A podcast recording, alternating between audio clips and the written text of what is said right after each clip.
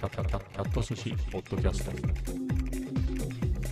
第843回。今日は2023年。6月12日月曜日です、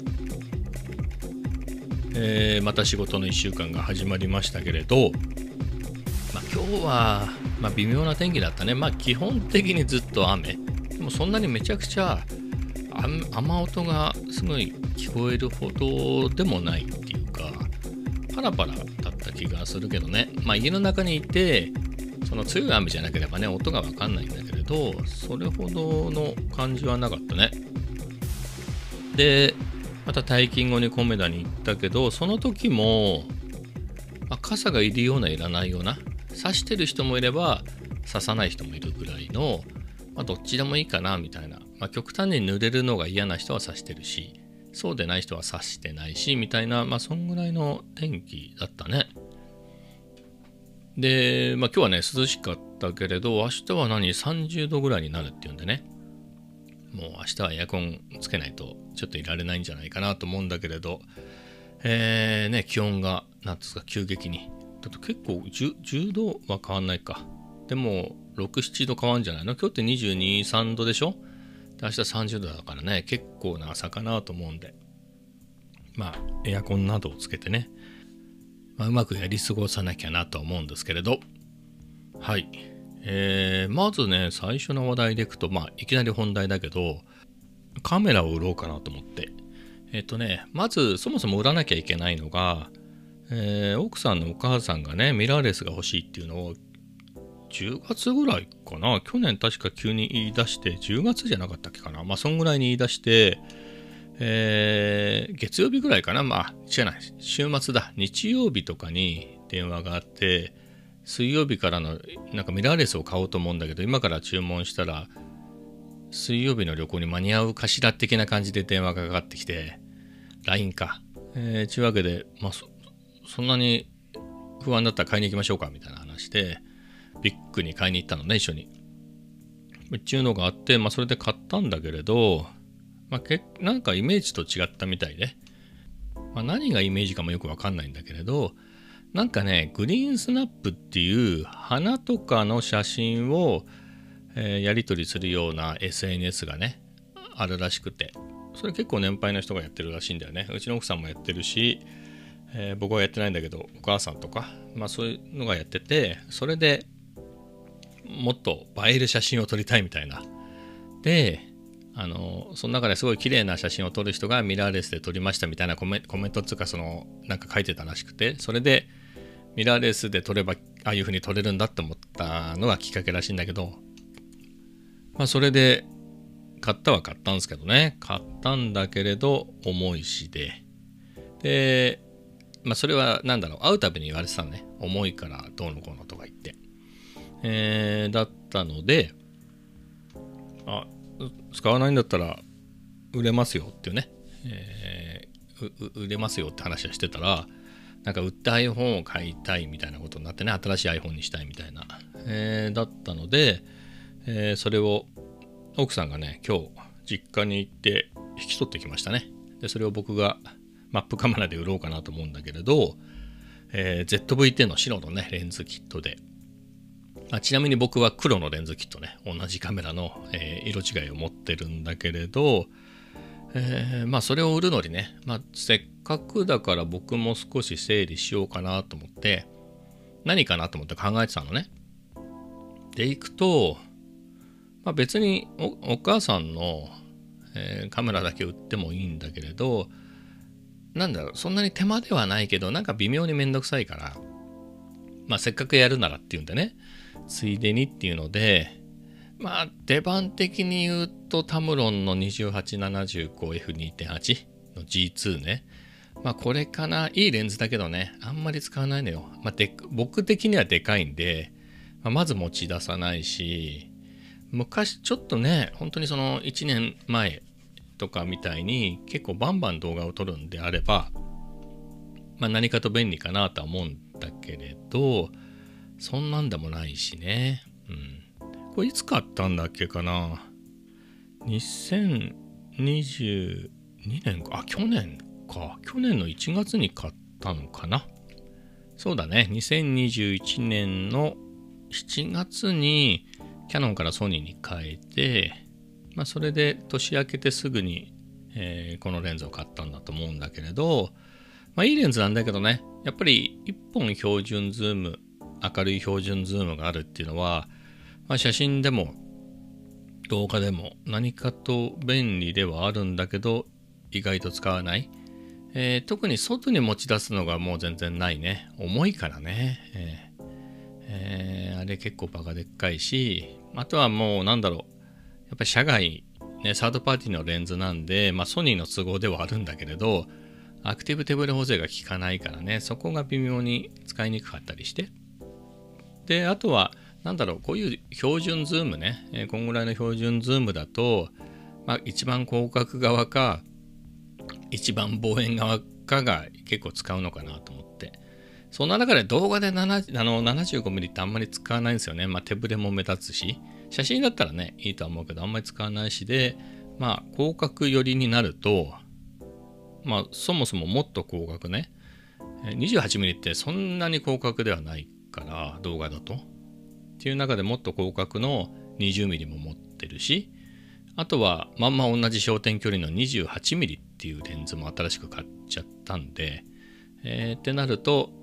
28mm 側が使いたいなってかほぼ 28mm しか使わないだろうなっていう時はやっぱり 28mm の F2 を使った方がまあ F 値もね一段明るいし何よりちっちゃいしねちゅうことがあって、まあますます出番がなくなりみたいなえー、ってなっちゃったね。まあもっとバシバシ取ればいいのかなとは思うんだけれど、まあその辺の話はね、またうだうだこの後しようかなとは思うけれど、まあ一旦その辺が候補かなと。えーそうするとね、あとはレンズが増えちゃったっていうのがあって、自分的に6本、一般今ね、カメラ2台とレンズが6本あって、まあ一般的なカメラ趣味で言うとそんなに多いっていうほどでもないんだけどね。まあ、ちょっと僕的にはあんまり使わないかあのもの機材があるのは好きじゃなくてって考えると減らしたいかなとは思っていたので、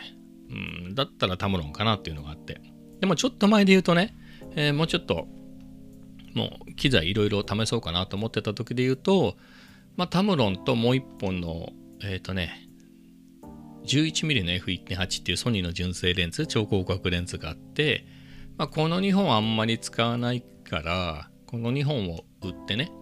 そうするとね、それぞれ、タムロンが7万1000円かな、今で。で、11mm はね、4万2000円かな、あの、買い取り価格が。で、まあ、下取りに出すとね、えーそこに10%乗って、あと、マップで買ったね、マップで買いました。買い取りアップシールもらってるんで、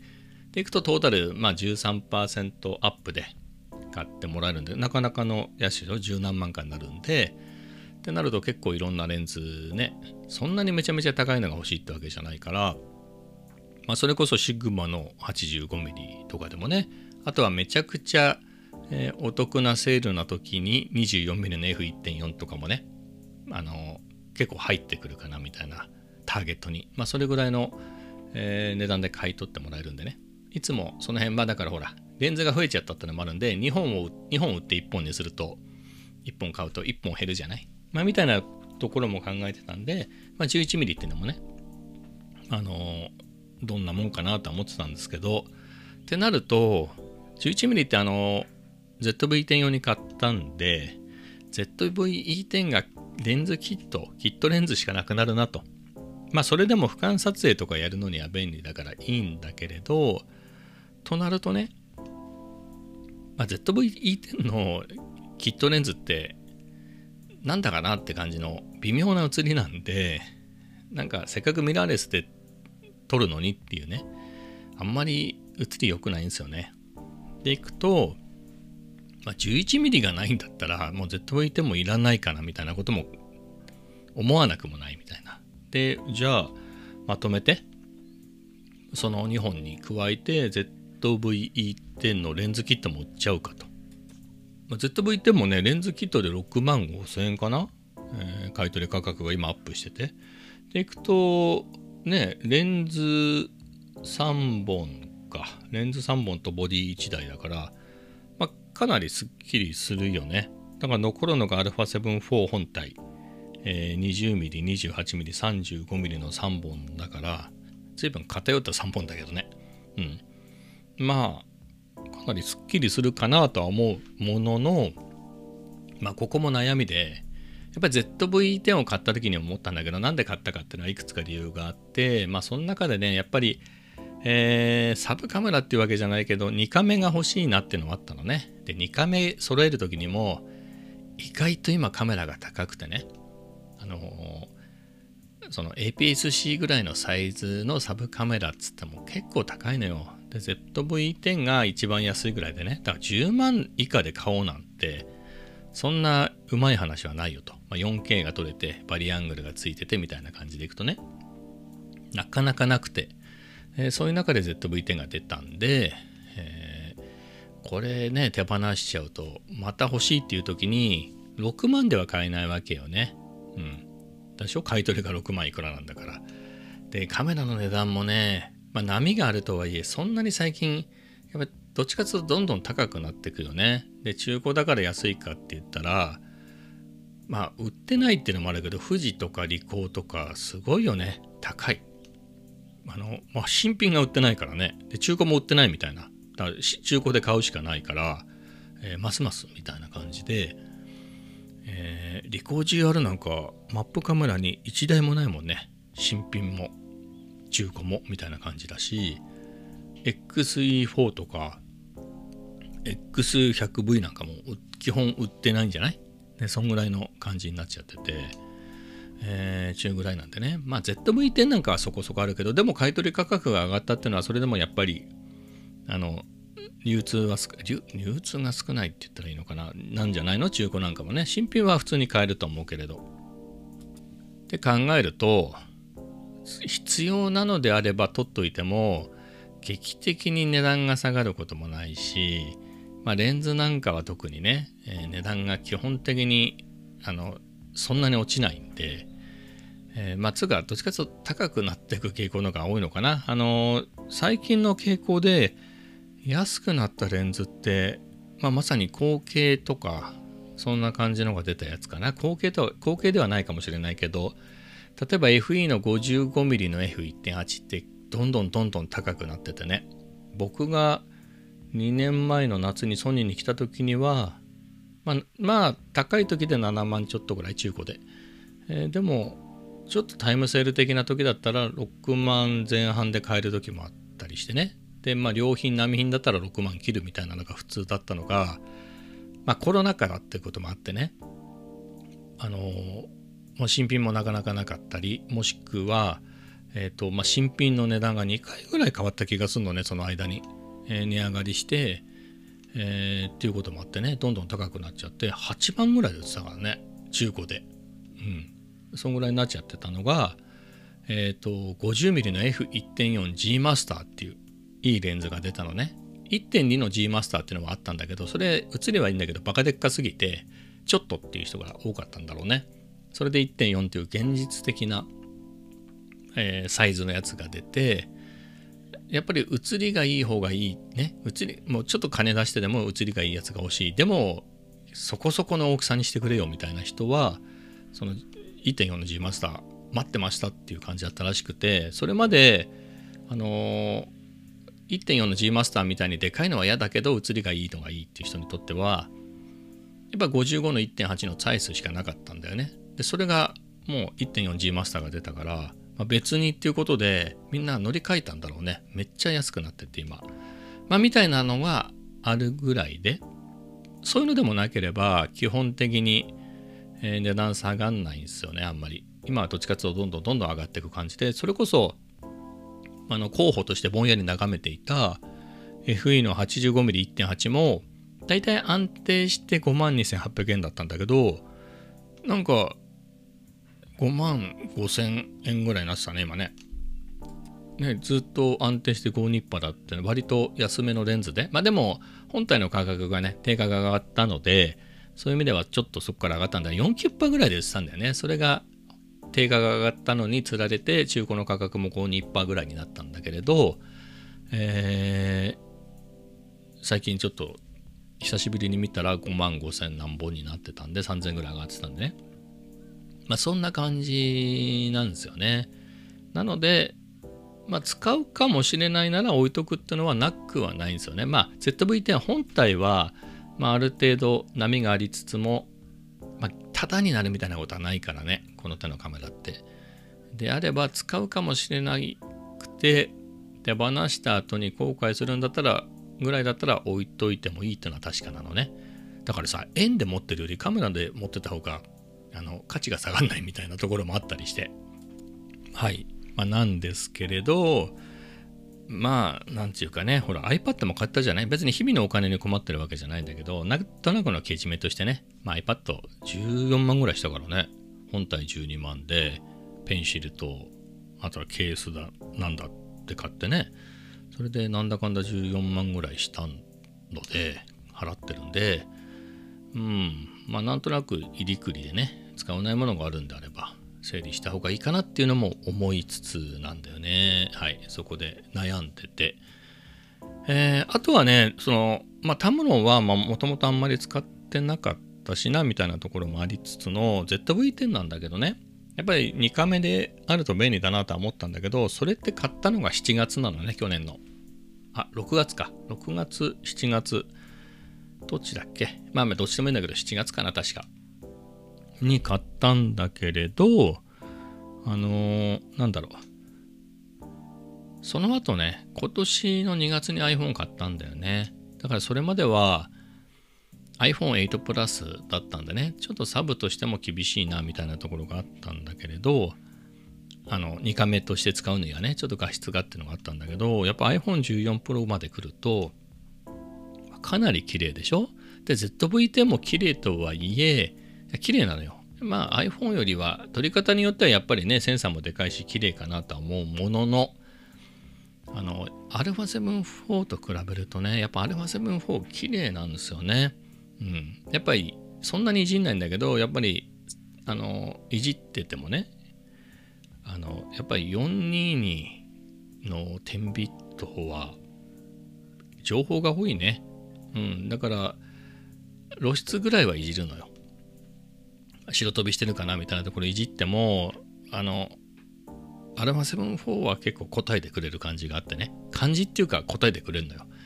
で色も綺麗だし、ま、アルファ7-4に比べると ZV-10 は ZV-10 単体だとまあ結構綺麗かなと思って不満はないんだけど併用した時にうんやっぱりなっていうところがあって。まあそんなにめちゃくちゃこだわってるわけではないから併用して不満ってほどではないんだけどね。でもまあこんぐらい、えー、だったらまあ iPhone でもいいかなみたいな。使い道的な iPhone でいいかなっていうところなのね。画質はやっぱり ZV ってのがいいなと思うんだけれどあの使い道っていうのが例えば α7-4 だとまあそれなり以上の広角レンズをつけてる場合であれば、まあ、アクティブテーブル補正でね割と歩きながらでも結構滑らかに撮れんの。うまくやればね結構取れて ZV-10 は相当うまくやるとまあまあ取れるっていうねその機能的に。でそこまで、えー、気を使わなくても iPhone だったらねみんなもスマホ持ったでしょ今時の。それでほら撮るとさすっごい滑らかに撮れるじゃない。歩きながらのとかでも、えー、っていう使い方するときにやっぱり iPhone の方が滑らかで画質そのものは ZV-10 の方が綺麗だけどやっぱあの滑らかさね。手ぶれ補正的な滑らかさ的に iPhone の方がやっぱりいいかなみたいなところがあって、えー、でいくと、うん、使い方としてね。まあ α7-4 持ってきたくないけれど ZV-10 だといい時ってどんなのだろうかなって言って iPhone じゃダメなのかなみたいなのでね、まあ、夜は確かに iPhone よりさすがに ZV-10 の方が綺麗だけれどとはいえみたいなところがあってねそうまでして撮るんだっけみたいなのが。だから実際に仕事で仕事でね銀座出勤する時に ZV-10 って持ってったことがないんだよね。プライベートでねゴールデンウィークに写真メインでね α7-4 に 35mm をつけて写真を撮ります。もう α7-4 はそれしかやりません。で Vlog 的なパートは ZV-10 で撮りますっていうのを一回やった時があってまあ、その時ぐらいなんだよねそそこまで持ち出したのって。って考えると、この先もわざわざ銀座までね、まあ、出勤するならやっぱより綺麗なカメラだって考えるとアルファ7 4もねの方になるだろうし旅行はなんかもう言うまでもなくだよねやっぱアルファ7 4で、まあ、より綺麗なやつでねバチッと撮りたいっていうのがあるのでとなると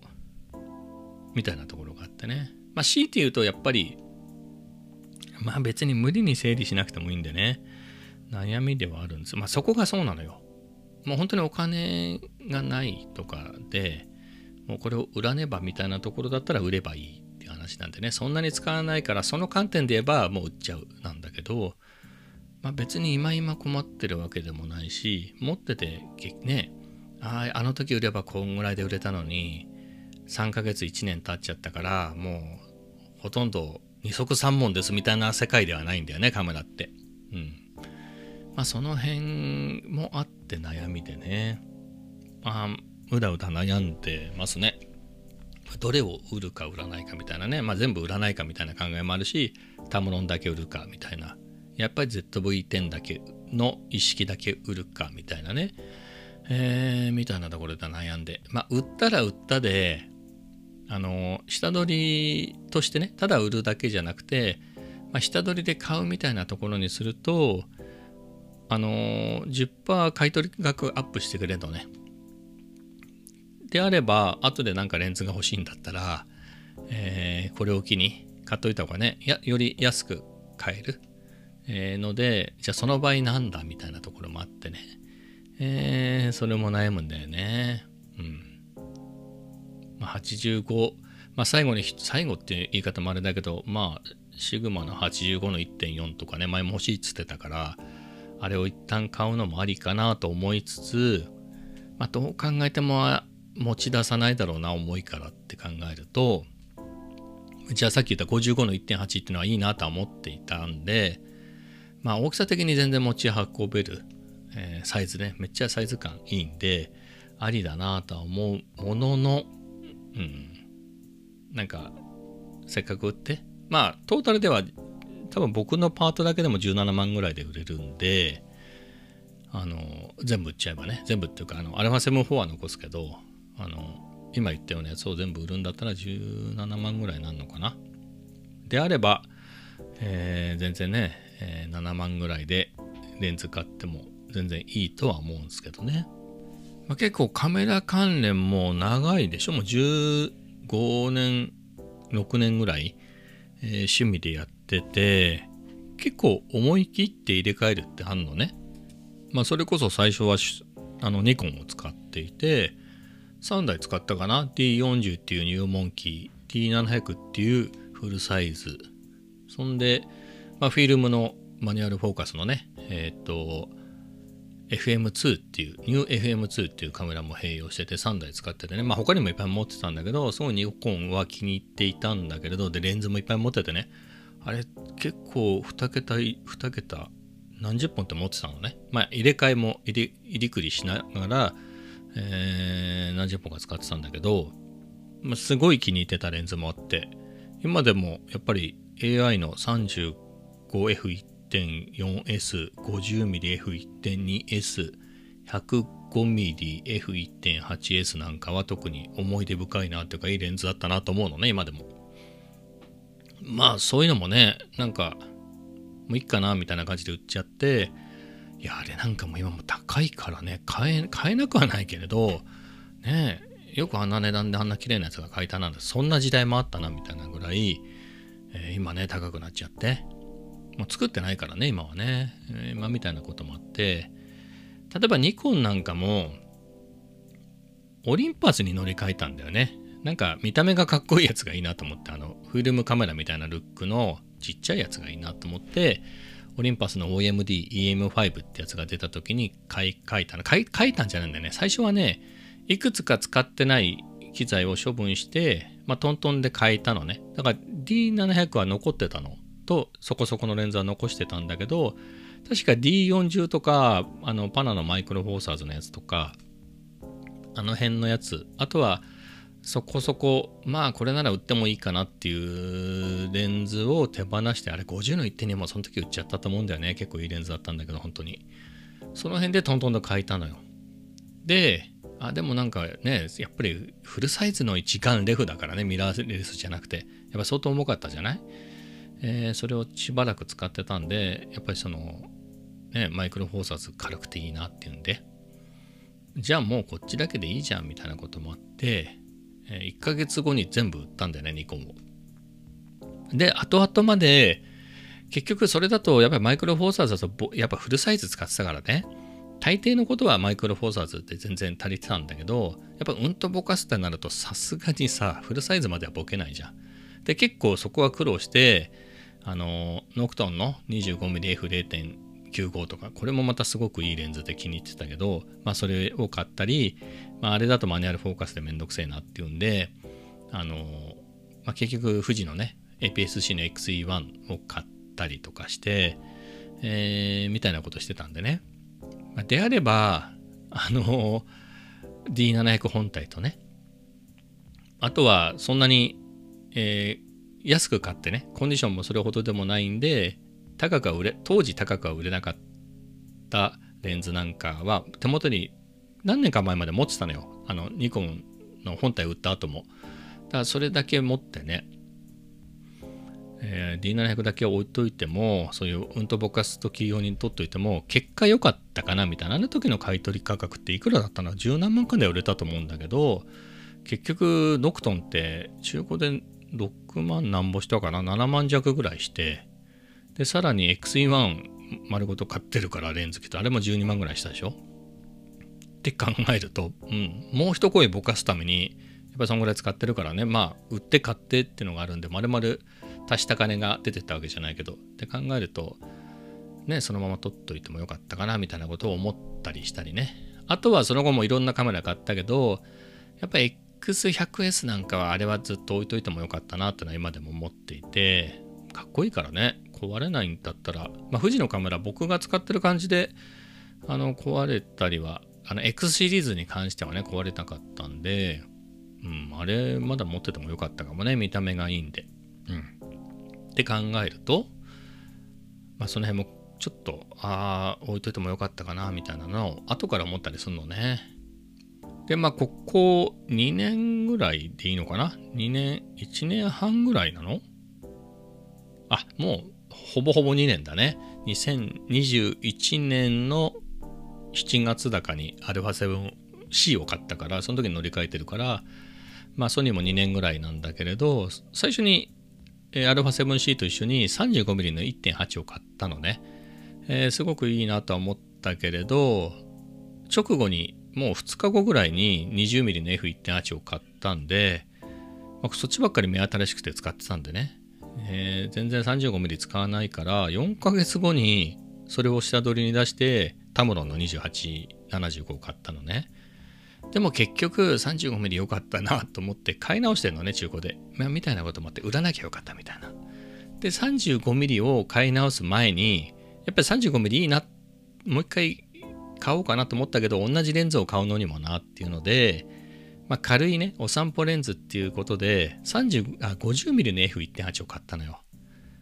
で、すごく良かったんだけど、まあ、やっぱり35の方がいいかなっていうんで。で、えー、それを売って35を中古で買い直したのね。で、今、その後も、いや、50の1.8も軽いし良かったなと思ってて、うん。結局、あれも、いや、本当に今も買い直そうかなと思ったのね。まあ、それはそんなに高いレンズじゃないから、2万6000円ぐらいのもんだから、中古で。新品でも2万、3万はしないのかなぐらいのだから、買えばって感じになるんだけれど、結局ね、最初に買って売らなければ、えー、よかっただけじゃんっていうと、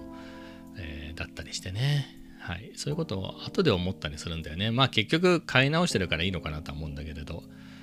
あの、後悔してるばっかりじゃなくて。で、行くとね、結局タムロン売った後に、やっぱり標準ズームがあると、いろいろね、家の中で撮るときには便利だったよなとか、まあ、写真撮るときも便利だったよなみたいなことも、まあ、当然あるだろうし、ZV-10 もやっぱり2カメあった方が良かったなみたいなことも、まあ、ありえるよねみたいなことを考えるとまあキリがないんだけれどね。なのでなんだろうあの衝動的になんかいいやみたいな感じで結構売ったりするんだよね。もういっかなみたいな感じで、えーそうじゃなくてもうちょっと考えた方がいいのかなと思って。はいとかも思ってますね。まあだから一旦あれかね予定通りまあ本来の目的通りえーお母さんの ZV-10 だけまあこれはねあの売ってくれっつって渡されてるだけだからね。これだけを売るっていうのも良いのかなと思いつつ。はい。もうちょっとねうだうだ。こうやってポッドキャストで喋ったら考えもまとまるかなと思ったんですけどまとまんなかったね。はい。また明日もこの話をしようかなとか思いますけど。でもあれだね。本当に2ヶ月ぐらい前。あつうかね。年末ぐらいだとちょっとシグマの85いっとこうかなみたいなのは思ってたのよ。でもそのタイミングでいっとこうかなっつうかまあまるまるあのーお金を払うっていうかではなくてまあさっき言ったタムロンとあと11ミリ売ればトントンか、まあ、1万ぐらい足せば買えるぐらいだったんでね当時で言うと、えーかなっていうのがすごい高まってたんだけどその時にシグマがなんか売ってなかったんだよね。うん。物がなかったの。新品も中古も。まあそれで買わなかったんだけどえーなかなかそのタイミングが合わなくてね。うん。だちょっと前も相当悩んでたよね。まあどうしようかなって。結構後方で言うと、まあ、シグマもそうだけど、まあ、結局でかくて持ってかないかもしれないからまあソニーの85の1.8の方が小ぶりであれの方がまだ使うんじゃないかとかね思ったり、まあ、さっきも言ったけどあの55の1.8なんかも安いタイミングがあればちょっと行ってもいいのかなとか結構うだうだ思ってたのね。その辺のやつって、えーぐらいだったんだけどね。なんか今はそうでもなくなっちゃって。あれってどんぐらいのタイミングなんだろう。なんとなく3月1ヶ月結構かかっちゃったんだよね。あの神戸に旅行行った時の3泊4日の Vlog4 本。ね。1日ずつで4本っていうやつを3月の上旬に行ってそれ4本全部作り終えて公開するまでに1ヶ月ぐらいかかって1ヶ月半ぐらいかな。その間に結構ね動画熱がね一気に冷めたっつうのがあってね。なんかめんどくせえしなみたいな。いいでもあんまりつかないし登録者も増えないし潮時かなみたいな感じが結構ねあって、まあ、やめるまでは思わないけれどまあそんなに前みたく週に何本もね2本とか、えーそんな感じでもないかなみたいな。たまにでいいかなみたいな。月2本ぐらいでいいかなっていうぐらいに結構マインドが変わっちゃってね、えーだったりしていて。だからそれまでは本当にね、まあ、のあれ売ってこれ買おうかなとか。まあだってそれこそなんだろう ZV-10 とかさっき言った今売ろうかなって言ってたレンズまとめて売るとなんだろう。それこそまあ本気で欲しいってわけじゃないけどニコンの ZFC のレンズキットなんかも買えたりするから、まああれも見た目は悪くないからねとかね。まあ今売ってそもそも売ってないからあれだけど富士なんかもねもし売ってればね、えーいいよね。結構 X100V なんかが普通に売ってた頃のね値段で買えるんであればまあそれにしちゃうのもね見た目もいいし写真バッチリだよね。もともと X100S 使ってたからね。わかるけれど。うん。っていうのもね今日は写真で、まあ、動画も撮れなくもないしあとは iPhone もあるしねってなるとありだよねみたいな、うん、まあみたいなところも悩んだりして。まあ思わなくもなかったのねそういうことを。で本当にちょっと前で言えば本当ギリギリの最近で言えばじゃあ ZV-E10 の？レンズキットと 11mm 売ればえー多分トントンぐらいで ZV-12 今度出るやつね。来あと10日ぐらいで出るのかな、えーが変えられるから、まあ、より小さいしいいかなと思ってね、まあ、コンデジなのであのちょっとした時に持っていけるから、まあ、サブとしてもありだよねと、うん、なので、まあ、歩きながらも撮れるだろうけど、まあ、そこ日中だったら iPhone に任せて、まあ、ちょっと暗いもうちょっと、えーなんだろうセンサーが大きい方がいい時には ZV-1 ZV-1、2を使うとか、まあ、いろいろやりようはあるかな、みたいなところが思っててね。うんまあ、そこは悩んだりしたんだけどね今どうなんだろうねやっぱりもうちょっとこのカメラをぐるぐるぐるぐる回した方がいいのかな。今喋りながらちょっと思ったね。まあ ZV-E1 も思わなくはないのね。写真も結局それほどは撮らないから。であれば動画用になるべくちっちゃくするっていうのでね。フルサイズでアクティブテーブル補正もちゃんと効いてってなるとやっぱ α7-4 の以外でいくとそれより小さいのってなると ZV-E1 しかないからね。まあ α7-4 まで売るんであれば ZV-E1 はあのお釣りが来るぐらいだから、うん、まあレンズは今あるやつね使えばいいって考えるとまあ、ZV-1 もなくはないんだけれど、うん、まあ僕の考えだと大きさ以外で言うと α7-4 の方がいいだろうなってのが思っていて、まあ、価格帯的に α7-4 の方が高いくらいだっていうのもあるけれどまあ目的によるけどね、 うん、写真も撮れるし作り自体は α7-4 の方がいいんじゃないかなと思うしまあでもね、ちょっとでっかい、でっかいから持ち出さないみたいな日もあるからね、そう考えると、まあ、ZV-E1 の方が持ち出すのかなっていう気もしなくはないけどね。はい。まあでも、なんだろう、動画熱が冷めた後も、やっぱりね、フルサイズのミラーレスってのは使い出があるよね。使い道があるっていうか、やっぱうんとぼかして遊ぶみたいなのもできるしね。じゃあもっとそんなに撮らないってなった。後も、じゃあもう最後にもう一花、あの、一本だけオートフォーカスのレンズ残して全部売ってなんだろうマニュアルのね古いレンズでも買って